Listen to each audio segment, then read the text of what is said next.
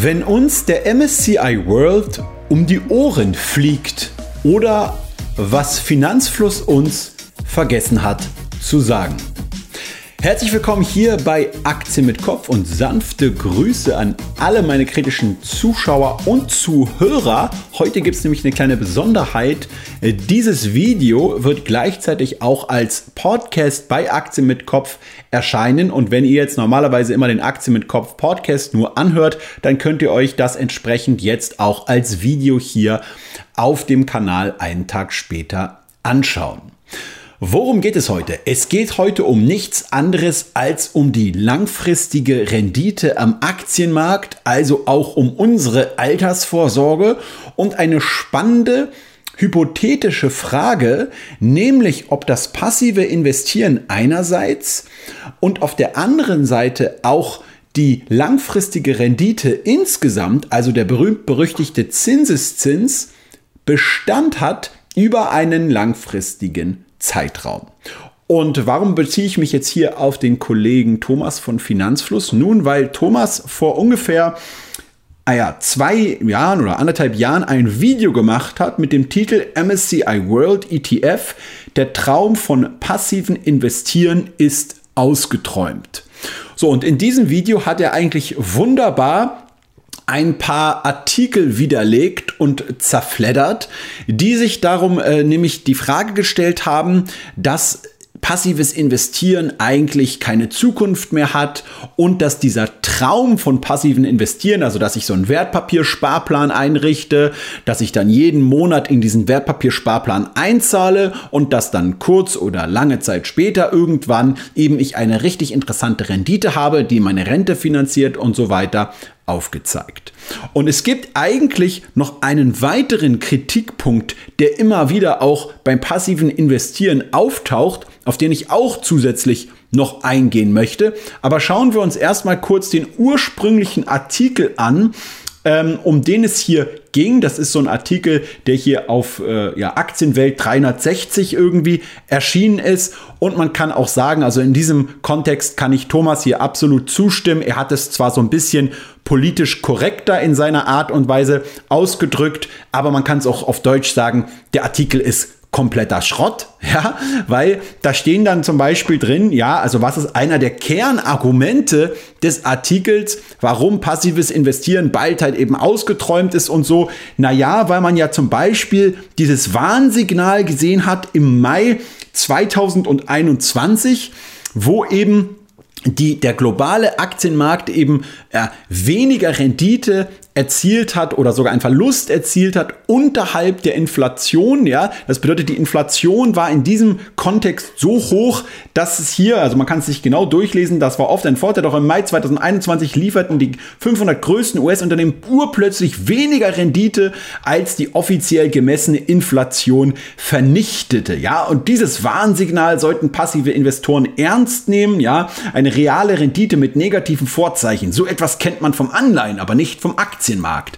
Da wird also einfach ein beliebiger Zeitraum rausgenommen und wird diese dann als ein potenzielles Warnsignal gewertet, ähm, welcher dann maßgeblich sein soll für die, den gesamten Aktienmarkt und für alle Zeiträume. Aber das ist natürlich kompletter Schwachsinn, weil das war immer schon an der Börse so. Und ich habe euch jetzt einfach mal hier diesen MSCI World Index, auf dem ja basierend auch sehr viele ETFs und viele auch von euch und so weiter basieren, hier eben aufgerufen und auch für alle Podcast-Hörer sage ich das jetzt kurz an. Da sieht man halt hier, hier ist jetzt leider genau der 2008 Zeitraum, an dem halt es eben mal eine richtig heftige, ähm, ja, verlustreiche Zeit gab, nämlich von fast 50 Prozent mit ausgeblendet, aber dann schon 2009 gab es 30 Prozent Rendite, ja, dann gab es 12 Prozent, dann mal wieder minus 5, dann aber 16, 27 und so weiter und so kam eben langfristig immer wieder völlig egal, wie kurzfristig eben auch mal äh, im Mai 2021 die Rendite mal sein mag, gab es eben positiv langfristig immer diese 7, 8 Prozent, ja, ähm, so dass halt eben alle Anleger, die da eben auch lange genug immer mit dabei waren, was Thomas auch in diesem Video dann sagt, eben immer auch eine äh, adäquate Rendite erzielen konnten. Das heißt, dieser erste Vorwurf, dass es eben passives Investieren an sich eben nicht mehr funktioniert, weil es eben einzelne Zeiträume gibt, wo das Ganze underperformt und die jetzt irgendwie maßgeblich sind und als Warnsignal zu sehen sind, das ist kompletter Schwachsinn. Es gibt aber auch einen anderen Vorwurf, auf den hat sich jetzt Thomas in seinem Video damals überhaupt nicht bezogen, der auch meiner Meinung nach keine wirkliche Relevanz hat. Aber dann, meine Damen und Herren, kommen wir zu einer Sache, die ich tatsächlich als äh, große Gefahr sehe und wo man tatsächlich sagen könnte, ja, das ist ein Szenario, auf das sollte man sich eigentlich auch mal so ein bisschen einlassen und auch mal so ein bisschen analysieren, weil das könnte eben tatsächlich dazu führen, dass auch der MSCI World einem tatsächlich mal um die Ohren fliegen könnte. Und das hat nichts mit Angstmache und Panikmache und so zu tun, sondern das ist tatsächlich, finde ich, ein recht realistisches Szenario. Aber gehen wir erstmal auf einen zweiten Kritikpunkt ein und das ist die sogenannte Fehlallokation von Kapital. Also das Ganze konnte man damals auch hier ganz lustig bei CNBC sich zum Beispiel anschauen. Da hieß es nämlich zum Beispiel, Passive Investing is worse, worse than Marxism. Ja, also schlimmer als Marxismus, schlimmer als Kommunismus, weil selbst im Kommunismus gab es eben damals eben eine Zentralgewalt, die zwar das Kapital sehr ineffizient und schlecht allokiert hat, aber immerhin hat es überhaupt irgendeine Art von Entscheidung getroffen. Und beim passiven Investieren ist es einfach so, dass wenn alle irgendwann einfach nur allen Gütern und allen Unternehmen irgendwie Kapital zuschießen und investieren, völlig egal, ob diese Unternehmen positiv damit wirtschaften oder negativ damit wirtschaften, dann gibt es überhaupt gar keinen funktionierenden Kapitalmarkt mehr und alles geht vor die Hunde. Ja, und tatsächlich ist es so, wenn wir jetzt nun zum Beispiel nochmal auf den MSCI World raufschauen, der besteht ja aus ungefähr 1600 Unternehmen. So, und jetzt ist es so, wenn jetzt die ganzen ETFs und die Anleger immer mehr diese ETFs kaufen, dann ist es auch so, dass diese Unternehmen Kapital anziehen, egal ob sie in diesem Fall gerade gut gewirtschaftet haben oder schlecht gewirtschaftet haben. Man muss hier aber trotzdem eine Entwarnung geben, weil einerseits ist es ja so, dass zwar dieses Verhältnis insgesamt zum passiven Investieren zugenommen hat und mehr Investoren halt eben in den letzten Jahren eben auch in passive ETFs und so weiter investiert haben, dass es aber trotzdem innerhalb dieses Indizes und auch innerhalb anderer Indizes eine enorme Konkurrenz gibt, was den Aufstieg und Abstieg der einzelnen Unternehmen in dem Index bedeutet. Das heißt, wenn jetzt zum Beispiel Apple, nehmen wir mal eines der prägnantesten Beispiele, weil Apple in jedem Unternehmensindex ganz vorne immer mit dabei ist als das wichtigste Unternehmen, weil es auch das größte Unternehmen ist und meistens auch den größten Anteil in diesen Indizes und so weiter hat. Wenn jetzt Apple anfangen würde, komplett falsch zu wirtschaften, also das heißt, die Produkte total schlecht macht, keine Leute mehr das Ganze nachfragen und nur noch anfängt Verluste zu machen, dann würden sie auch früher oder später aus den Indizes rausfliegen. Das wiederum würde bedeuten, dass die ganzen ETFs, die in diesen MSCI World investieren, eben auch die Apple-Aktie verkaufen würden und somit eben tatsächlich auch wieder das Kapital effizient investiert wird. Okay? Das heißt, auch dieser Sorge, dass jetzt irgendwie das Ganze wie ein passives Investieren, wie ein Marxismus und so weiter ist, obwohl es jetzt in diesem Video von Thomas damals nicht in Verwendung kam, weil es ja nur um diesen Artikel ging, den er widerlegt hat, ist auch dieses Argument eigentlich nicht wirklich dauerhaft gültig, glaube ich. Und es gibt auch einen weiteren Mechanismus an, am Kapitalmarkt, der dafür sorgt, dass es nicht zu diesem Szenario kommt, nämlich weil je mehr und passiv die Leute investieren, desto mehr lohnt sich auch wieder aktives Investieren. Wenn also die Leute weniger und weniger Informationen im Kapitalmarkt auswerten und danach basierend handeln, dann bedeutet das irgendwann, dass die Leute, die es tun, wieder einen Vorteil ergattern werden. Das bedeutet, man kann sagen, das ist wie so ein Pendel und je mehr jetzt Leute aktiv investieren, desto effizienter wird der Kapitalmarkt und desto besser funktioniert passives Investieren. Aber je mehr Leute passiv und passiv investieren, desto ineffizienter wird der Kapitalmarkt, desto mehr lohnt sich wieder Informationsanalyse und aktives Investieren. Und es ist wie so ein Pendel und wie so ein Pendel, was sich dadurch immer automatisch in der Waage hält. Und ich glaube deswegen nicht so wirklich, obwohl ich ein absoluter Verfechter des freien Marktes bin, dass passives Investieren hier dazu führen wird, dass eben ähm, ja, die, die Kapitalmärkte komplett, komplett ineffizient werden. Weil man muss ja auch immer auch noch dazu sagen, das ist der letzte Punkt dazu, ein ETF zu kaufen und in diesen zu investieren, bedeutet noch lange nicht, dass ich auch wirklich passiv investiere, weil ich kann auch mit einem ETF ständig hin und her kaufen und ich kann auch mit einem ETF beispielsweise ein unterschiedliches Portfolio gewichten, was auch nach bestimmten Marktkriterien basierend ist, ja? Aber das ist sozusagen der zweite Nagel in den Sarg von all den ganzen Zweiflern, die sagen, MSCI World und passives Investieren und so weiter funktioniert nicht. Passend zur heutigen Podcast-Folge möchte ich dich auf das gesunde Angebot von Athletic Greens hinweisen. Ich habe ja immer wieder Diskussionen mit Gleichgesinnten und anderen Leuten, die eben sehr viel arbeiten, genauso wie ich. Und da ist es immer wieder lustig festzustellen, dass diese Menschen vor allem, wenn es um die persönliche Energieversorgung geht, auf eine einzige Sache setzen. Und zwar Kaffee. Morgens Kaffee, mittags Kaffee, nachmittags Kaffee, abends Kaffee und auch nachts Kaffee. Das Ganze funktioniert natürlich immer im jetzigen Moment dann ganz gut. Ich meine, du kannst dir deinen Körper die ganze Zeit mit Koffein volldröhnen. Das Problem ist noch an der Sache, du leist dir einfach nur Energie aus der Zukunft, die dann irgendwann auch wieder zurückgenommen wird vom Körper. Das bedeutet, du wirst dann irgendwann extrem müde und das ist auch meine Erfahrung. Je mehr Kaffee man trinkt, desto mehr braucht man, damit es überhaupt noch eine Wirkung hat. Und ich habe ja immer so eine Vergleichsrechnung, dass ich sage, du kannst nur eine gewisse Menge an Energie nehmen, irgendwann musst du wieder neue Energie auch zuführen. Und ich kann deswegen nur wärmstens empfehlen, mal das AG1 Produkt von Athletic Greens auszuprobieren.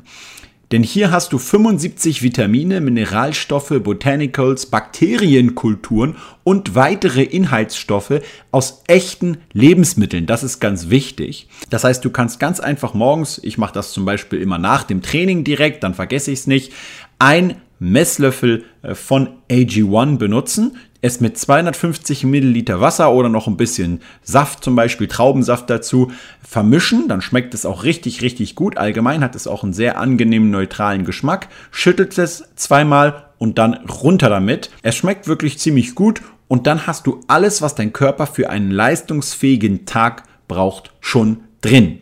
Und das ist wirklich eine Sache, die ich immer wieder feststelle, gerade wenn man sehr viel Leistung erbringen will. Und das ist nun mal extrem wichtig, wenn man auch aus dem Hamsterrad raus möchte. Man muss mehr arbeiten, als eben durchschnittlich äh, ja, Leute an Arbeitszeit aufbringen wollen. Und auf der anderen Seite musst du manchmal auch ein bisschen seltener schlafen. Und um diesen Schlaf dann natürlich auch ein bisschen auszugleichen, zum Beispiel indem du am Wochenende ein bisschen länger schläfst oder eben auch auf gesunde Ernährung achten, nicht die ganze Zeit Fastfood essen, nicht die ganze Zeit Bier trinken, sondern auch eben gesunde Nährstoffe dem Körper wieder zuführen. Und AG1 ist eine hervorragende Möglichkeit, wie du das Ganze angehen kannst und eine richtig neue Routine auch aufbauen kannst. Du kannst jetzt auf athleticgreens.com slash Aktien mit Kopf dir ein Testpaket von AG1 bestellen. Da bekommst du nämlich noch zusätzlich einen Jahresvorrat an Vitamin D3 und K2 zur Unterstützung deines Immunsystems und auch noch fünf Travel Packs, die du für unterwegs verwenden kannst. Und das Beste ist, du hast, wenn du nicht zufrieden bist, eine 90 Tage Geld zurück Garantie, kannst das Ganze also komplett risikolos für dich mal testen, wie es funktioniert. Also athleticgreens.com slash Aktien mit Kopf und jetzt springen wir wieder rein in den Podcast. Und jetzt seid ihr natürlich aber unbedingt neugierig darauf, was ist denn das tatsächliche ja, Argument, was du dazu führen könnte, dass es vorbei ist mit all diesen ganzen schönen und tollen Renditen und so. Dazu müssen wir uns die Frage stellen, woran eigentlich die Rendite dieses Indizes und der ETFs langfristig geknüpft ist, ja, weil es ist nicht irgendwie die Mondbewegung oder so, es ist auch nicht irgendwie die Zusammenwürfelung der politischen Parteien und so weiter, wobei indirekt schon ein bisschen, sondern es geht natürlich hier um Wachstum.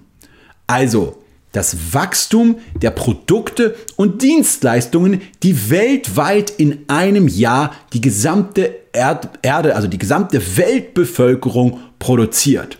Und wir könnten, man könnte jetzt auch, wenn man Wachstum mal so ein bisschen auf eine Seite der Gleichung setzt, was ist Wachstum, dann könnte man sagen, auf der anderen Seite ist es einerseits das Bevölkerungswachstum, also wie viele Menschen werden geboren und werden sozusagen damit auch indirekt zu neuen Menschen, die arbeiten können, die Produkte und Dienstleistungen und so weiter herstellen und natürlich auch der technologische Fortschritt, die Innovation, der Grad der Automatisierung und so. Das bedeutet, ein Traktor kann vielleicht die Arbeit von 10, 20 Menschen übernehmen oder der, wenn wir jetzt kurz bei der Landwirtschaft bleiben, weil da sieht man es immer am eindrucksvollsten, vor ungefähr 200 Jahren oder so waren eben, ich glaube so 80 Prozent oder noch mehr der Bevölkerung nur in der Landwirtschaft tätig, weil es einfach so ineffizient war. Wir mussten den ganzen Tag arbeiten, um überhaupt etwas zu essen zu haben, ja?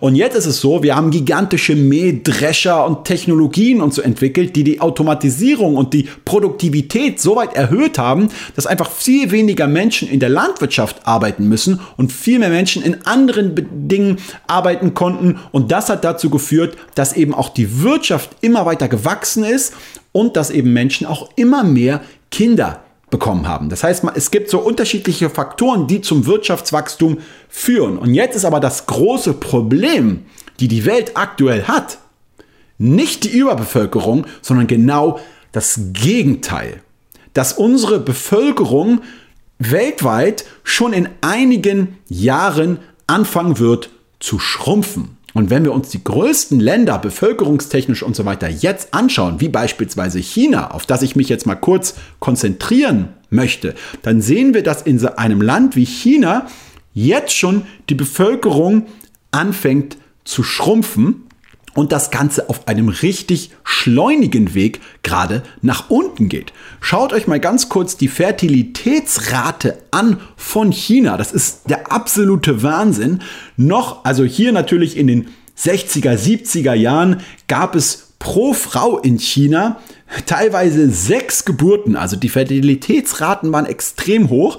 Dann sind natürlich immer mehr und mehr Chinesen auch ähm, in die Städte eingewandert, was automatisch meistens dazu führt, dass weniger Kinder geboren werden. Auf der anderen Seite gab es technologischen Fortschritt und auf der anderen Seite gab es aber dann auch die Ein-Kind-Politik und so. Das bedeutet, viele Chinesen haben dann angefangen, vor allem männliche Babys zu bevorzugen. Das bedeutet, man muss es leider sagen, es ist ein absolutes absolutes Fiasko, ein absoluter Skandal, was in China damals abgelaufen ist mit der Ein-Kind-Politik und die armen Frauen, die teilweise gegen ihren Willen und so auch abtreiben mussten. Also es ist ein ganz dunkles Kapitel weiterhin der chinesischen Geschichte und es hat dazu geführt, dass es jetzt aktuell in China einen großen Überhang von Männern im Vergleich zu Frauen gibt. Ja, und schaut euch das mal an, die Geburtenrate, also die Fertilitätsrate ist nach und nach immer weiter gesunken. Dann war sie eigentlich ziemlich stabil. So, man sieht jetzt zum Beispiel 1,5 Frauen in China noch 2002. Das wurde dann so ein bisschen sogar erhöht auf 1,6, ja, teilweise 1,7. Aber jetzt schaut mal, 2017 war, waren wir bei fast oder waren wir sogar bei über 1,8 acht Kindern noch pro Frau in China. Und jetzt sind wir, schaut mal, auf nur noch 1,28. Jetzt muss man natürlich so ein bisschen abwarten, wie wird das Ganze jetzt aufgrund der Pandemie und anderen Dingen und so weiter noch sich weiter auswirken. Aber das große, große Problem ist, dass es sein könnte, dass wir in einigen Jahrzehnten einfach immer weniger und weniger Menschen sind. So, und jetzt gibt es natürlich manche Leute, wie auch ähm, Eva Hermann und so weiter, die immer von Degrowth äh, sprechen und die so glauben, wir könnten die Weltbevölkerung irgendwie am Computer modellieren und wir könnten einfach irgendwie dann, wenn wir 9 Milliarden Menschen sind, das Ganze so ganz systematisch einfach so schrittweise nach unten regulieren, sodass wir insgesamt weniger sind, aber irgendwie in denselben Verhältnissen. Ja? Aber das ist natürlich kompletter Quatsch, weil es verschiebt sich natürlich auch mit der Entwicklung der Bevölkerung jeweils immer auch der, der die, die, sozusagen die Pyramide, die Alterspyramide, das kann man sich auch mal in Statistiken anschauen. Das heißt, äh, wir werden zwar aktuell noch immer mehr Menschen, aber wir werden immer älter und immer älter. Man spricht auch von einer Überalterung der Gesellschaft, ja.